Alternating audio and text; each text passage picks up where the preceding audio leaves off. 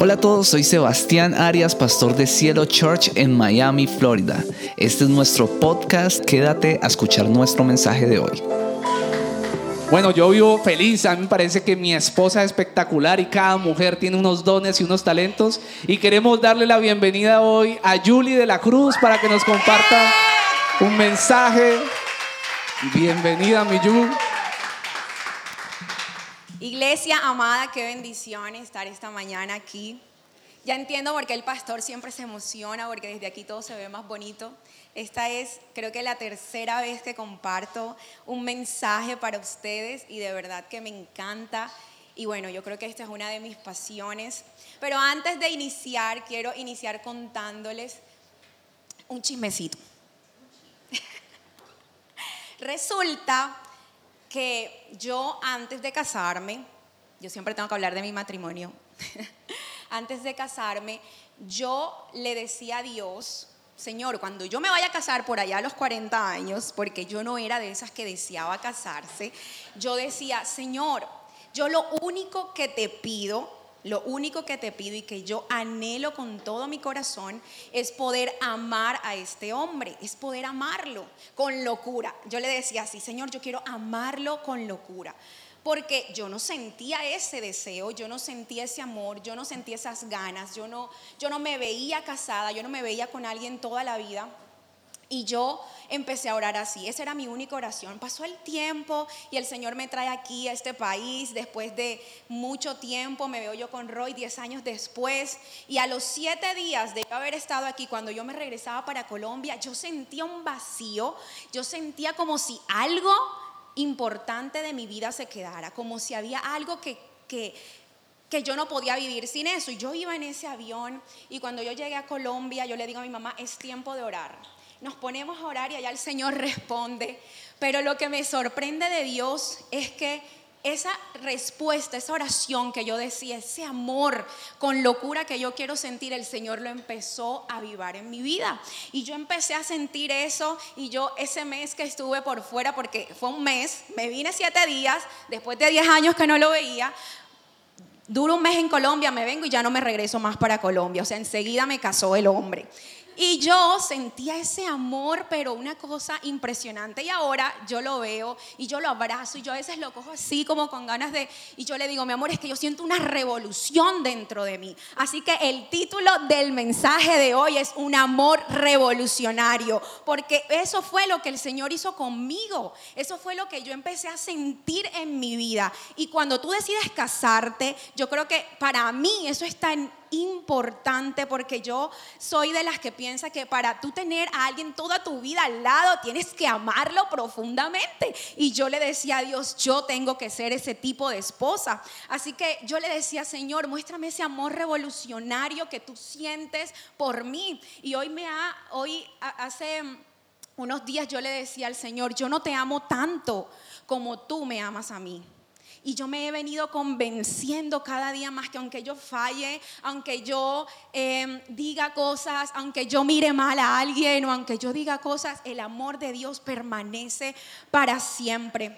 Y yo quiero, iglesia, que antes de empezar el mensaje me acompañen en una oración y le digan ahí al Señor, Señor, te pido esta mañana que hables a mi vida, que me animes, pero que también me desafíes, Señor. Yo quiero ese amor, yo quiero amar, Señor, como tú amas. Yo quiero, Señor, vivir para amar, Dios. Yo quiero ver como tú amas a la gente, Señor. Yo quiero, Dios, que esta mañana seas tú en este lugar, Dios, que seas tú hablándome y te doy muchas gracias, Señor porque me has traído una mañana más a este lugar, a tu casa, con la familia que tú me has regalado, Señor.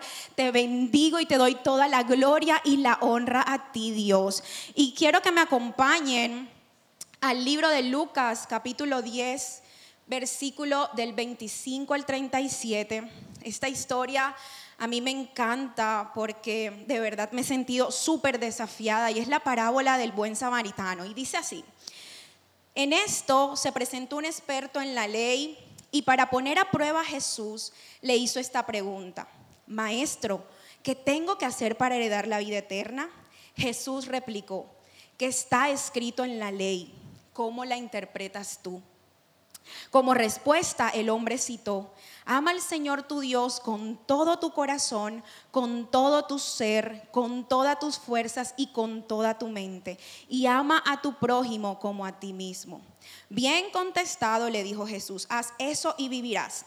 Pero él quería justificarse, así que le preguntó a Jesús, ¿y quién es mi prójimo? Jesús respondió, bajaba un hombre de Jerusalén a Jericó y cayó en manos de unos ladrones. Le quitaron la ropa, lo golpearon y se fueron, dejándolo medio muerto. Que viajaba por el mismo camino un sacerdote, quien al verlo se desvió y siguió de largo. Así también llegó a aquel lugar un levita y al verlo se desvió y siguió de largo.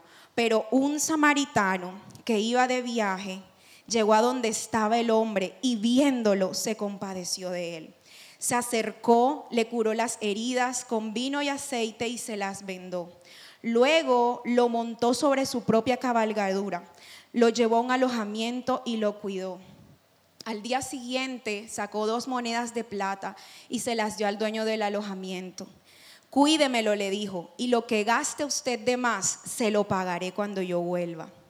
¿Cuál de estos tres demostró ser el prójimo del que cayó en manos de los ladrones? El que se compadeció de él contestó el cristiano profesional. Anda entonces y haz tú lo mismo, concluyó Jesús. Hace en el siglo, en el siglo primero, los judíos, los que se sabían la ley, los que sabían mucha palabra, mucho conocimiento, ellos esperaban a un Mesías. Esperaban a un Mesías porque el Señor le había dicho al pueblo de Israel que les iba a mandar a un Mesías. Y ellos esperaban que esa promesa se cumpliera. Esperaban a un Mesías que llegara en un caballo blanco, a un guerrero que llegara con espadas, con escudos, con un ejército. Esperaban a un hombre o a un ser que llegara para, eh, para empezar una revolución en contra del imperio romano. Pero el que llegó, Jesús, nuestro Dios, nuestro Señor, no llegó con espada, no llegó en un caballo blanco, no llegó con un ejército, llegó por medio de un pesebre, llegó ni siquiera llegó con, acompañantes para, para, poder hacer algo en contra del imperio romano, sino que llegó con compasión, amor y misericordia en su corazón. Y eso me inspira porque lo que me está diciendo el Señor ahí es que no es con una revolución inspirada por la violencia, sino una revolución inspirada por el amor. Cuando entiendes que nosotros no vamos en contra de nada, eh, a, revolucionar algo por medio de la violencia, sino con el amor, entonces sabes lo que habita en ti, sabes quién habita en ti. Así que Jesús comenzó esta revolución hace más de dos mil años y para mí, y yo creo que para ustedes también sigue siendo la misma revolución que hasta el día de hoy permanece y sigue impactando vidas, sigue transformando vidas, sigue impactando naciones, sigue transformando el mundo, la misma revolución. Y hoy, hoy nosotros somos protagonistas de esta revolución. Esta, esta, revolución que sigue teniendo la misma autoridad, el mismo poder y las mismas ganas y deseos de seguir transformando a otros. Esta historia me encanta por eso, porque me ha enseñado cómo el Señor revolucionó este mundo y cómo lo sigue revolucionando. Y una de las cosas que quiero destacar eh, en este mensaje y lo que yo he entendido y quiero regalárselos para que podamos ser mejores protagonistas de esta revolución es, en primer lugar, que el amor conecta con la necesidad.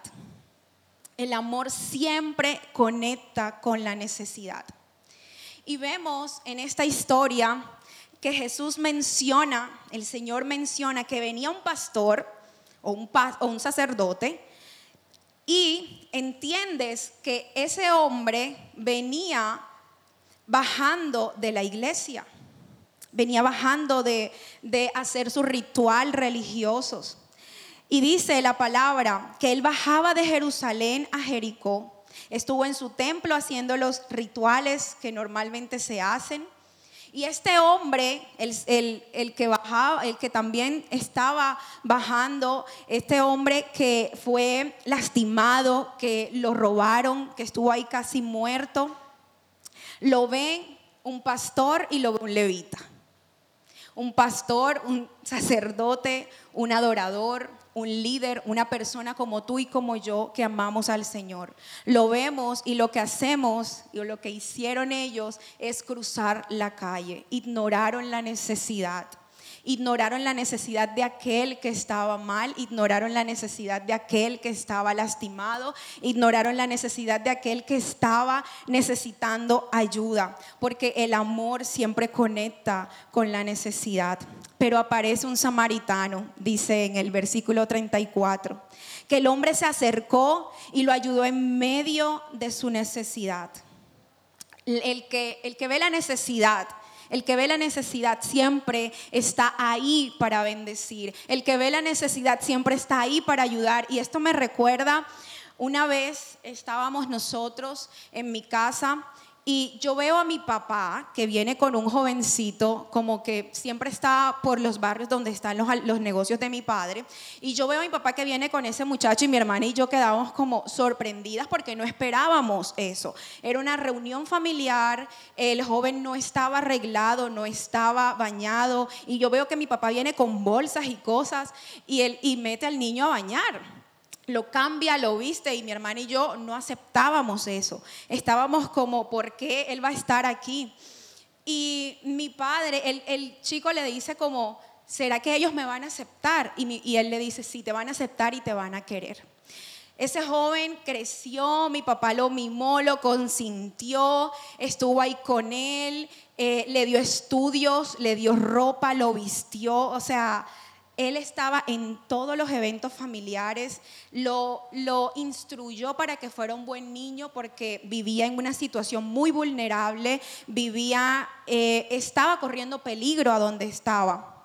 Y hoy en día yo no hablo mucho con él, pero lo puedo ver en las redes, mi papá lo ve cada vez que él va hacia donde mi papá vive y él hoy en día es un joven sano, tiene una familia preciosa, es un joven que ha estudiado, tiene su profesión, es una persona educada, pero sobre todo cambió su vida, y no solo su vida, sino la de sus generaciones. ¿Qué pasó allí? ¿Qué pasó allí? Vio la necesidad. A partir de ahí, mi vida y la vida de mi hermana cambió, porque yo hace poco le decía a Roy, amor, yo tengo un sueño en mi corazón y el sueño que yo tengo es apadrinar niños. Y Roy me miraba como, en serio, yo le decía, siempre he tenido ese sueño, siempre he querido tener, tener como esa posibilidad y por eso cada vez que nosotros recibimos más de Dios no es para guardarlo, sino para dar más, para recibir, para darle más, recibimos para dar más.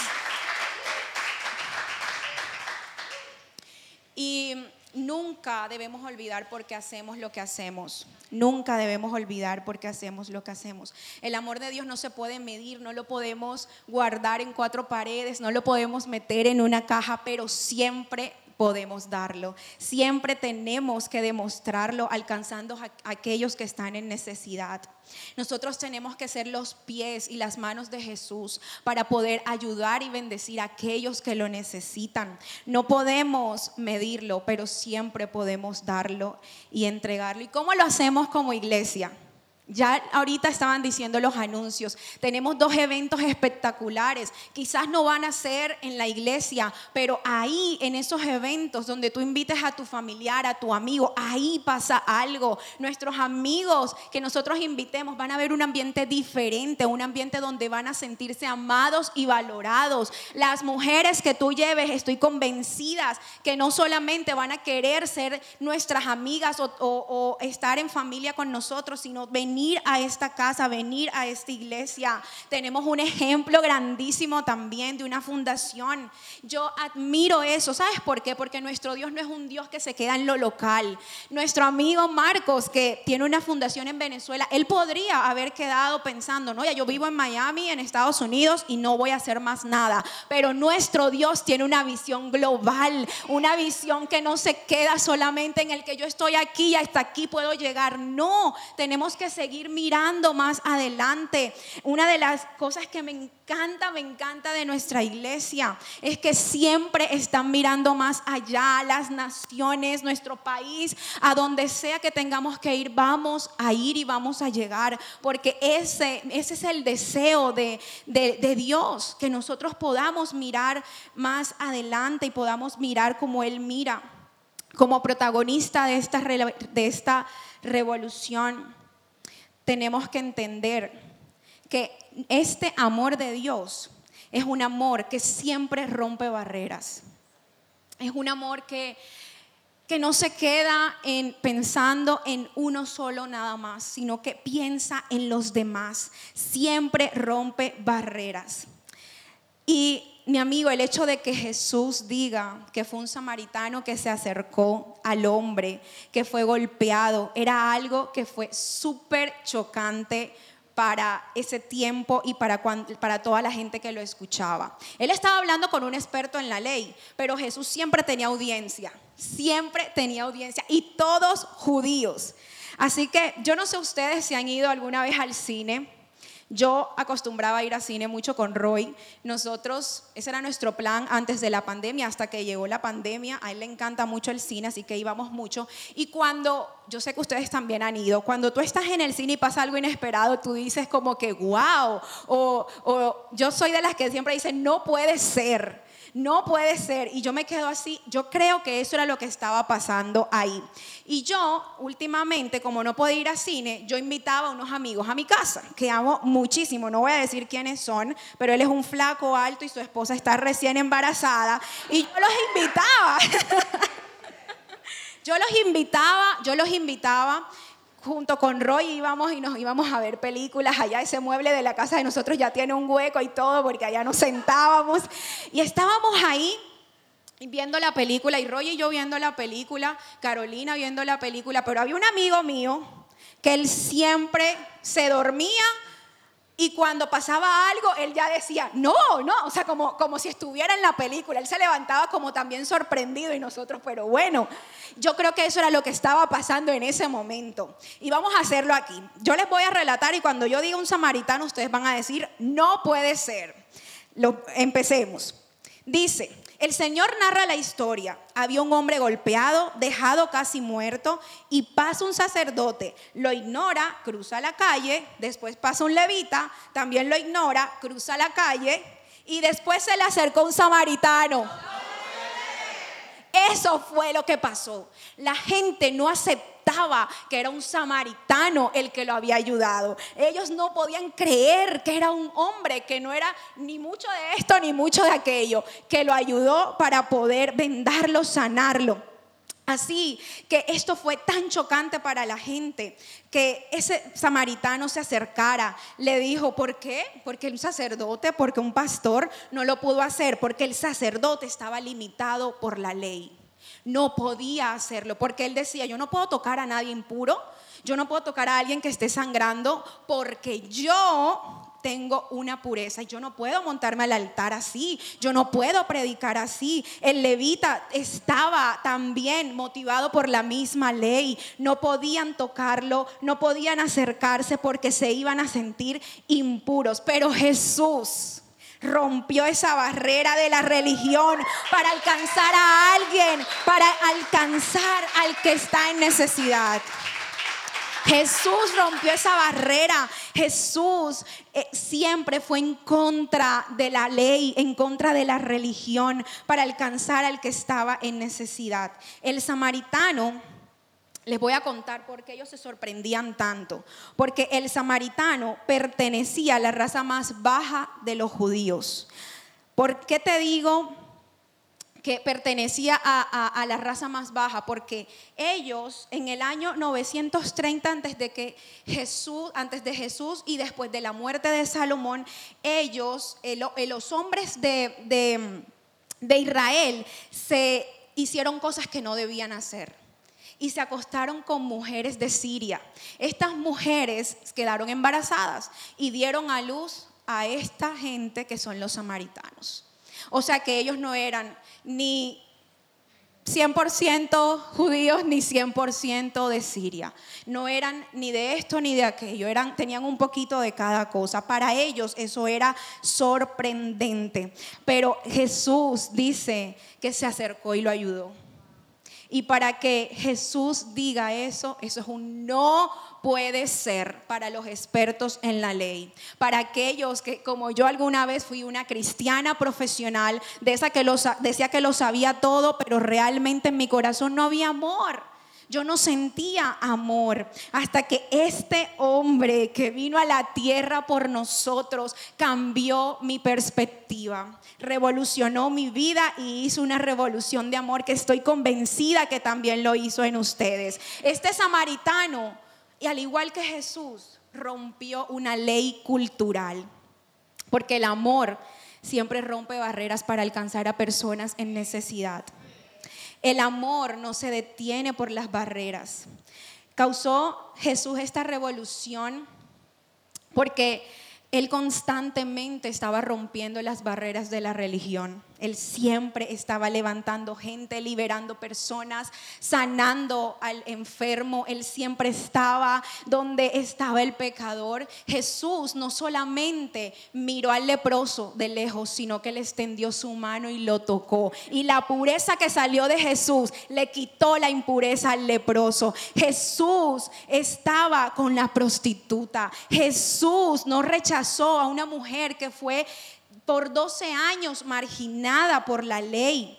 No la dejaban salir de su casa porque ella tenía un flujo de sangre que no le permitía a ella estar en la calle. Pero cuando ella se acerca a Jesús, Jesús deja que, la, que lo toque y que toque el borde de su manto. Y virtud y poder salió de Jesús para que él pudiera sanarla. La amó por encima de lo que la gente decía. La amó por encima de lo que la sociedad decía. Le salvó la vida. Y y Él vino a este mundo a salvar a la humanidad, a ti y a mí. El amor siempre va a romper barreras. Para nosotros hoy en día las barreras son mentales. Nosotros somos los que decimos, ay no, es que no, yo no lo voy a invitar a él porque es que él no se lo merece. No, no, no, yo sé que él me va a decir que no va a ir al cielo, men. No, ella no, porque ella, no, no, no, ella le gusta la rumba. A esas personas que Dios pone en tu corazón, a esas tienes que invitarlas, a esas tienes que ganártelas con tu amor, con tu, con tu vida. Yo no sé cómo lo van a expresar ustedes, pero así se gana a la gente. El amor no solamente conecta con la necesidad y rompe barreras, sino que el amor siempre produce milagros. El amor no espera un intercambio. Yo me acuerdo que una de las cosas que Roy me dijo cuando nosotros nos casamos, empezamos, me dijo, esto es lo que hay. Un hombre seco, yo le decía al principio mi limón, después Dios me dijo, mm, mm, dile algodón de azúcar. Y empecé yo a decirle algodón de azúcar a mi esposo.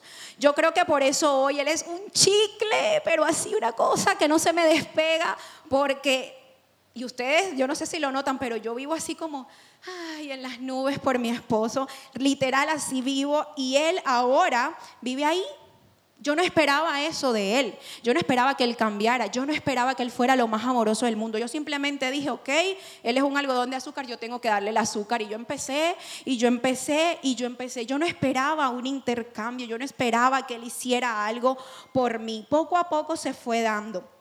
Y el amor siempre produce milagros.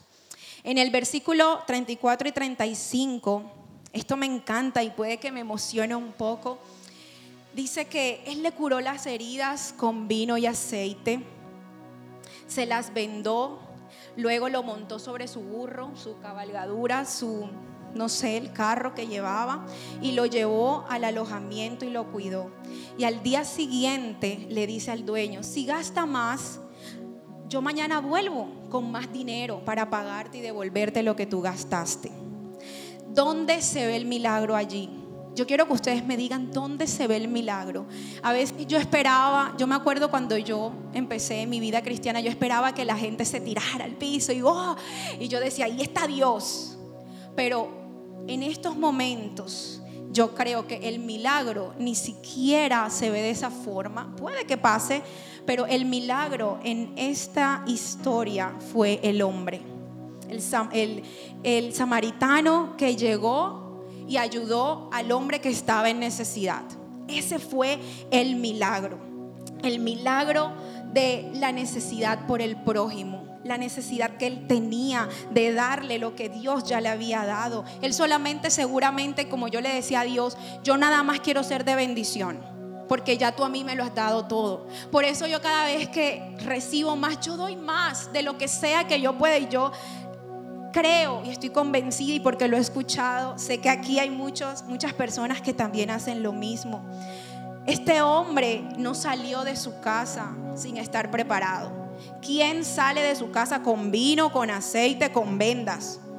Bueno, Roy. Ese carro mío parece un botiquín, pero realmente yo en ese tiempo no sé, este hombre salió preparado para marcar la diferencia. Preparado para ver la necesidad, preparado para ayudar a alguien, preparado para vendarle las heridas a alguien, para sanarle el corazón a alguien, para bendecir a alguien.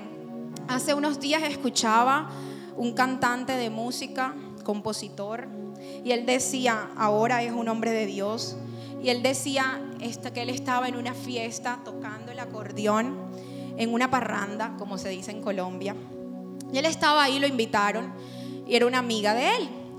Y en medio de eso, él siente que él debe ir a donde su amiga. La amiga estaba emocionada bailando y cantando, pero ella al día siguiente se iba a suicidar. Y él cuenta que el Señor lo mueve a hacer eso. Estaba en una parranda y eh, ahí mismo Dios le habla y le dice, tu amiga está en necesidad fue donde la amiga cuando ya terminó de tocar y habló con ella y, ella le dijo, sí, estoy destrozada por dentro, mi matrimonio está destrozado, aquí nos ves disfrutando, pero mañana ya él no va a estar en mi casa, ya yo estoy me estoy volviendo loca y quiero tomar alcohol hasta morirme. El Señor le habló de la necesidad de esa mujer.